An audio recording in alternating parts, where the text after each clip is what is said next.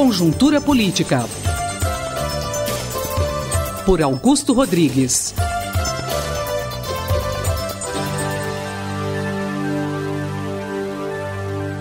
Professor, temos um novo governo no Brasil. Qual a natureza do governo Temer, que tomou posse na semana passada? Este é um governo curto, né, de dois anos e meio só. Quase um governo de transição. Né? Mas um governo de caráter muito conservador.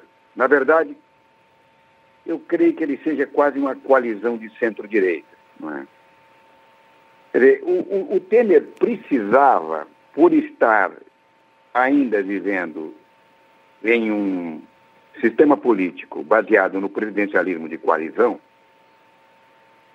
ou como o Marcos Nobre fala no PMDBismo, né, ele precisava de uma base política sólida e estável no Congresso.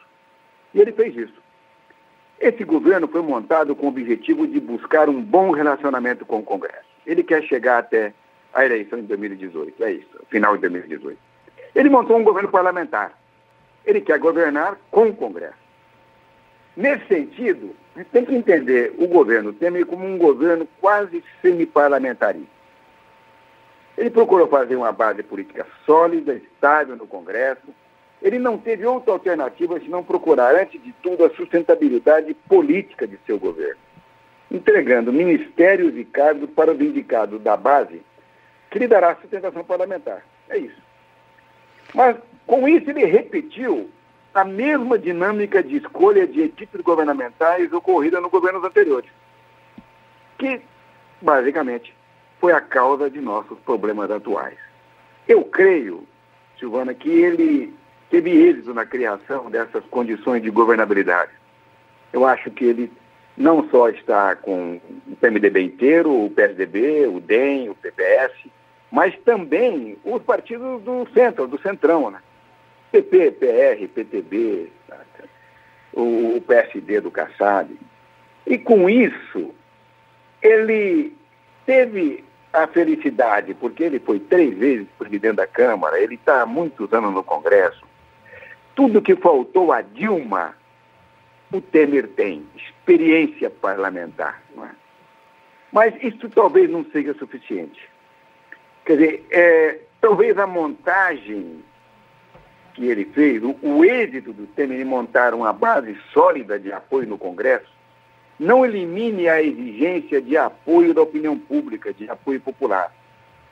Ele montou um governo que terá dificuldade de olhar o país para além dos limites da praça dos três poderes.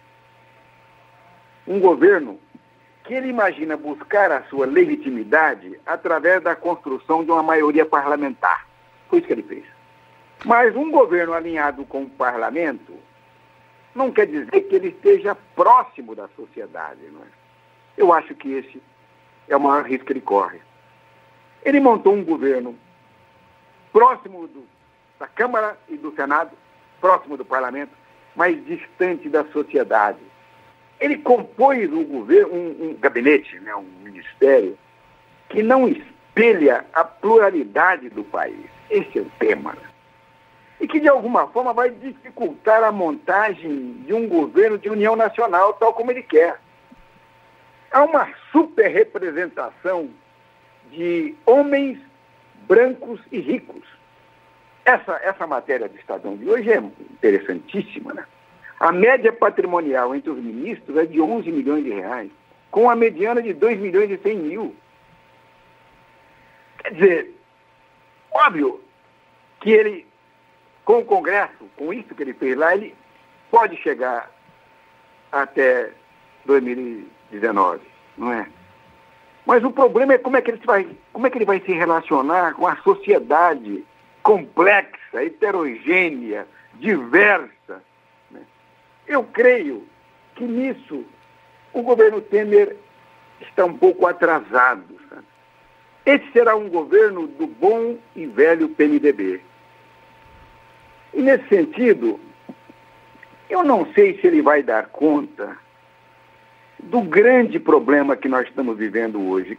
É, nesse sentido, eu acho que O fato do presidente Michel Temer, interino, mas presidente, não ter falado nenhuma vez, não ter feito nenhuma referência em seu discurso de posse da quarta-feira, a necessidade, a exigência de uma reforma política eleitoral no Brasil, fonte dos problemas de governabilidade, fonte dos problemas da corrupção sistêmica nacional, ele não ter feito nenhuma referência a isso, mostra talvez o quanto esse é o nosso problema e o quanto nós precisamos resolver isso de alguma forma.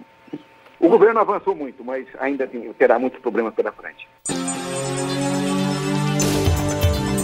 Conjuntura Política.